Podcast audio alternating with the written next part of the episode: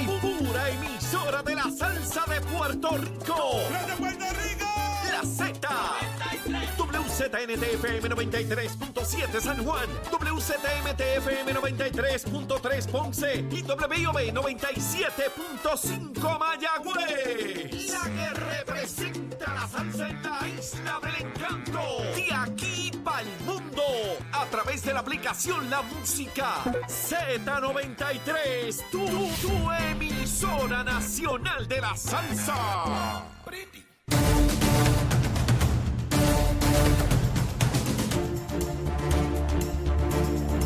Buenos días Puerto Rico, buenos días América. Comienza Nación Z Nacional hoy jueves, jueves 29 de septiembre del año 2022.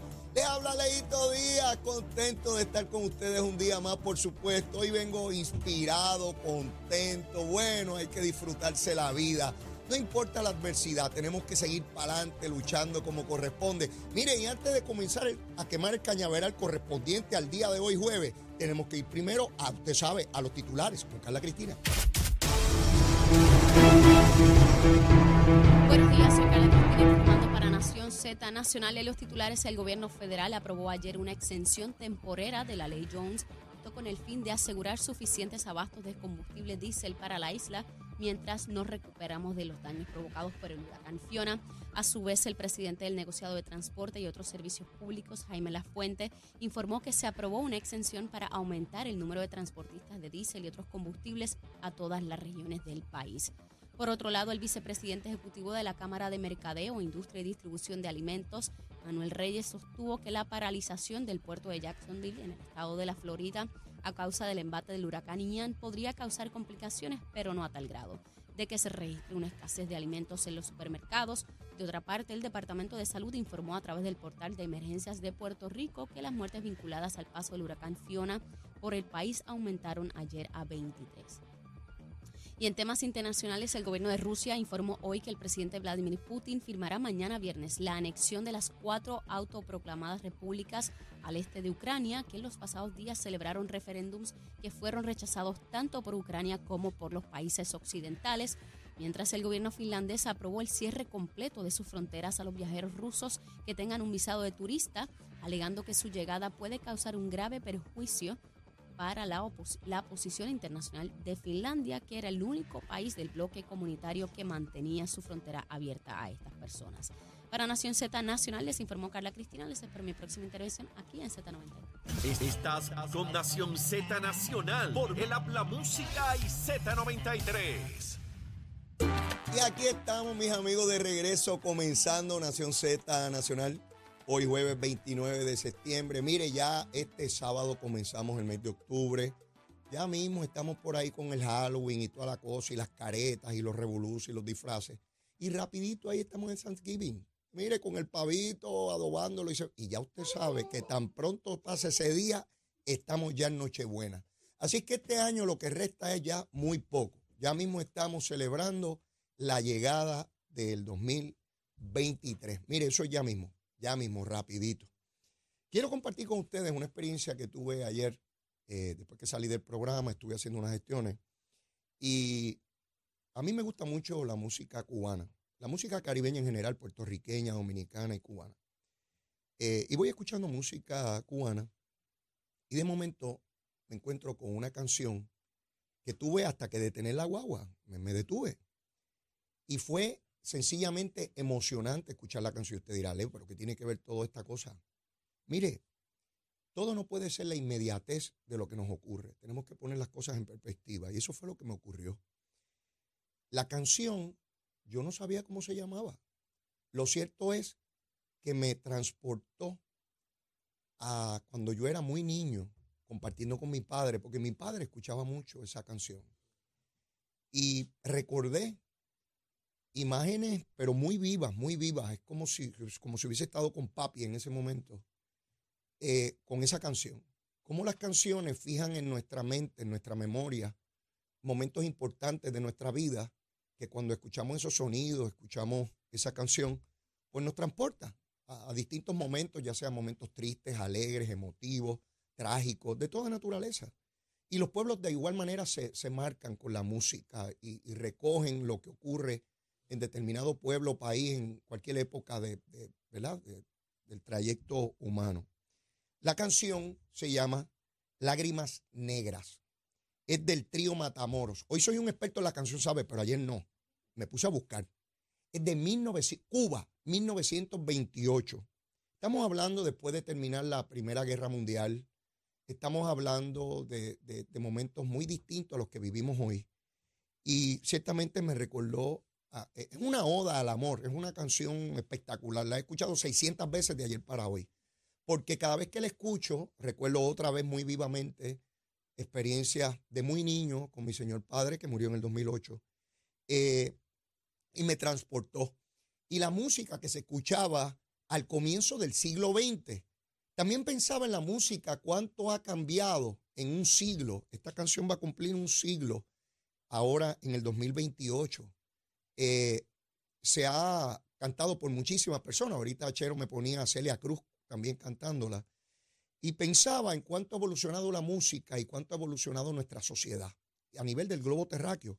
Por siglos, los seres humanos tenían pocos cambios en su vida, eran, eran muy lentos, ocurrían cada, qué sé yo, cuántas décadas o siglos. Sin embargo, a partir de, de, los principios del siglo XX, los cambios de la humanidad son dramáticos, acelerados, drásticos, particularmente los avances de la ciencia, la tecnología, eh, pues nos trae que lo que hoy es de una manera, imagínense ustedes, nada más que el iPhone, el, teléfono llamado inteligente, que no existía hace un poco más de una década atrás y que hoy transforma el mundo entero, ¿no? Eh, así es que esta canción espero que, la busquen en su celular, Lágrimas Negras. Y hay muchas versiones de ella, pero yo escucho la original, la del grupo Trío eh, Matamoros, 1928. Escúchela completa. Yo le sugiero que esté con su pareja que tenga una copita de vino y que luego haya desobediencia civil. Sencillamente así, así se los digo, tranquilito, mire, una chulería. Yo la escucho con Zulmita, no, ¿con quién la voy a escuchar? Seguro, como tiene que ser. Mire, y después la desobediencia civil, como corresponde. Mire, hay que vivir la vida y vivir enamorado de la vida. Y yo sé que lo digo en un momento donde hay muchas personas o familias sufriendo, particularmente en el área sur de Puerto Rico, producto del huracán Fiona. Pero tenemos que mirar con esperanza el futuro. No, hay otra alternativa para la humanidad, aquí y donde quiera. Y hoy se reporta 80% eh, eh, de los abonados de, Luma tienen energía. Esto sigue siendo un aproximado, ¿ah? no quiero llamar a engaño a nadie.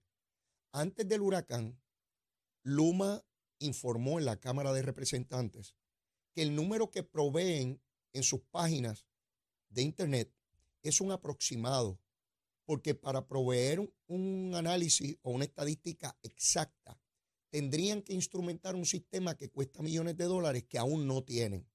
Cuando hablan de aproximado, quiere decir que puede ser un poquito más, un poquito menos, pero un número cercano, muy cercano a lo que es la, realidad. Y fíjense que esto no lo ha cuestionado nadie, ni Jaramillo, ni, ni, ni Lautier, porque ellos saben que esa es la manera en que, en que se, estima este número. Sin embargo, yo mismo pensaba que era exacto y no lo era. Tan pronto me enteré, lo aclaré aquí en el programa porque si algo procuro y me exijo a mí mismo es que la información que provee aquí yo la haya corroborado antes, que sea de fuentes de entero crédito para poderla vertir hacia ustedes. Nunca tratar de engañarlo. Y por supuesto, sobre esa información, pues comento lo que es mi opinión, pero esa no es válida. Mi opinión es una más y a lo mejor es un disparate.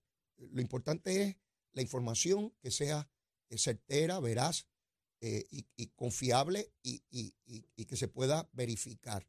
Así que 80% es el número que estima el Luma de abonados que tienen energía eh, eléctrica. En términos de agua, estamos en el 92%, según la directora ejecutiva de Acueducto. Esto es una cantidad inmensísima para los daños que sufrió el sistema de acueducto. Sin embargo, ella aclara que ese 8% que resta va a tardar, porque estamos hablando de lugares donde la infraestructura sufrió daños, donde se necesita hacer unos trabajos que toman más tiempo. Y dijo que esos 8% están diseminados, regados alrededor de todo Puerto Rico, que ya no puede determinar un lugar donde haya dramáticamente más que en otro, porque se trata el equivalente a los bolsillos que llamamos en energía eléctrica, que dicho sea de paso, donde vive Leito Díaz, su calle, sus 12 casas que hay allí, eh, pues no tenemos luz todavía. Así que yo sigo en un bolsillito con mis queridos vecinos, gente muy buena que respeto enormemente, vecinos espectaculares, vecinos que llevan en esa comunidad 40 años. Sur Mayor llegamos muchísimo más tarde, ¿no? Eh, porque es una urbanización pequeñita que tiene muchos años, se construyó en los años 80. Eh, así que ese, el equivalente al bolsillo de, energía eléctrica ocurre exactamente con, con acueductos. Tiene unos pequeños bolsillos de estaciones de bombeo que le dan agua a pequeños sectores a lo largo y ancho de todo Puerto Rico. Distinto al estado de la Florida, que es totalmente plano. Allí nadie le dice a alguien, mire, vaya a sitio elevado. No hay ninguno. Todo es como un plato. En Puerto Rico sí hay zonas elevadas. Y, por ejemplo, en el área donde yo vivo, en Caimito, que es la zona sur de la ciudad capital, que es montañoso, el agua llega por bombeo. Y tenemos agua gracias a que la alcaldesa Juan alquiló unos generadores para dar agua a esas comunidades, porque Acueducto no tenía los generadores, seis generadores que alquilado y que compró. Ya había comprado y no han llegado aún, pero en lo que llegan los que compró, y no es responsabilidad del municipio. ¿ah? Ningún municipio tiene la responsabilidad de dar generadores a acueducto. Eso es una responsabilidad de la autoridad de acueducto y alcantarillado. Pero nuestros alcaldes y alcaldesas, la inmensa mayoría de ellos, PNP y populares, tomaron las provisiones para atender esa situación. Y yo no pierdo la oportunidad de agradecer a, todos esos alcaldes y alcaldesas que, que, muchísimos de ellos todavía hoy viven en estado de emergencia, particularmente en la zona sur. Ayer Gabriel Rodríguez Aguiló nos hablaba de, la alcaldesa de Barceloneta, que junto a él, por encima de líneas de partido, se unieron para llevar atención al pueblo de Barceloneta. Y, estamos hablando de una gran alcaldesa. Eh, y por eso gana, sencillo porque el pueblo, por encima de líneas de partido, reconoce a una funcionaria de primer orden.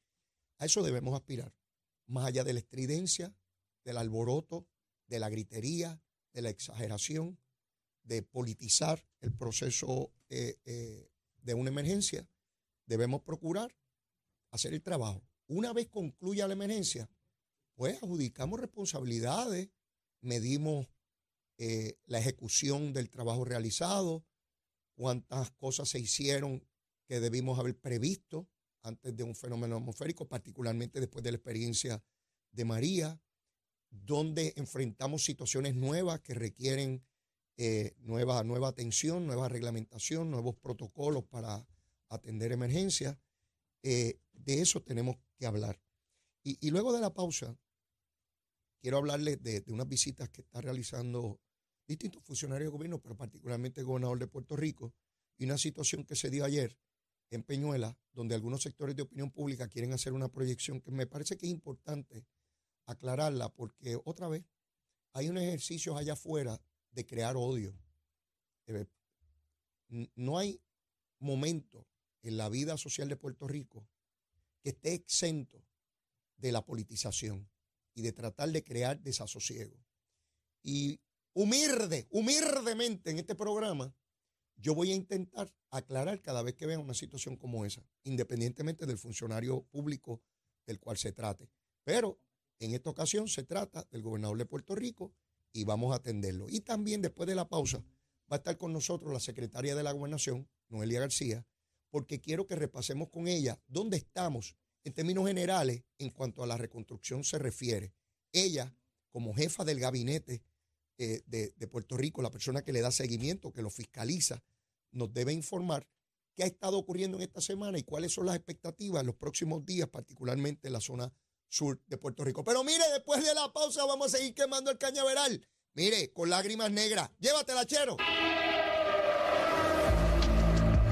Buenos días, soy Carla Cristina informando para Nación Z Nacional. En el tránsito continúa el tapón en la mayoría de las vías principales de la zona metro, como la autopista José Diego entre Vega Baja hasta la salida del Expreso Las Américas en Atorrey, la 165 en Levitown y más adelante entre Cataño y la entrada a Guaynabo, esto a la altura de la intersección con la PR22, también la 165 en esa área, como ya les mencioné, algunos tramos de la PR5, la 167 y la 199 en Bayamón, la avenida Lomas Verdes entre la American Military Academy y la avenida Ramírez de Arellano, el expreso Valdoriote de Castro, desde la confluencia con la avenida Sánchez Vilella hasta el área del aeropuerto y más adelante cerca de la entrada al túnel Minillas en Santurce, el ramal 8 y la avenida 65 de Infantería, el expreso de Trujillo en dirección a Río Piedras, la autopista Luis Aferre en la zona de Caguas y la 30 entre Juncos y Curabo. Más adelante actualizo esta información para ustedes. Ahora pasamos con el informe del tiempo.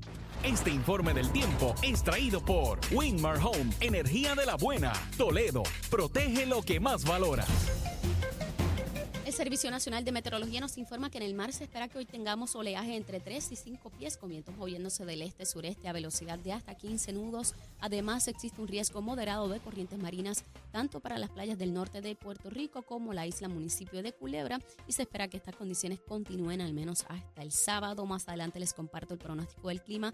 Para Nación Z Nacional les informó Carla Cristina. Les espero mi próxima intervención aquí en Z93.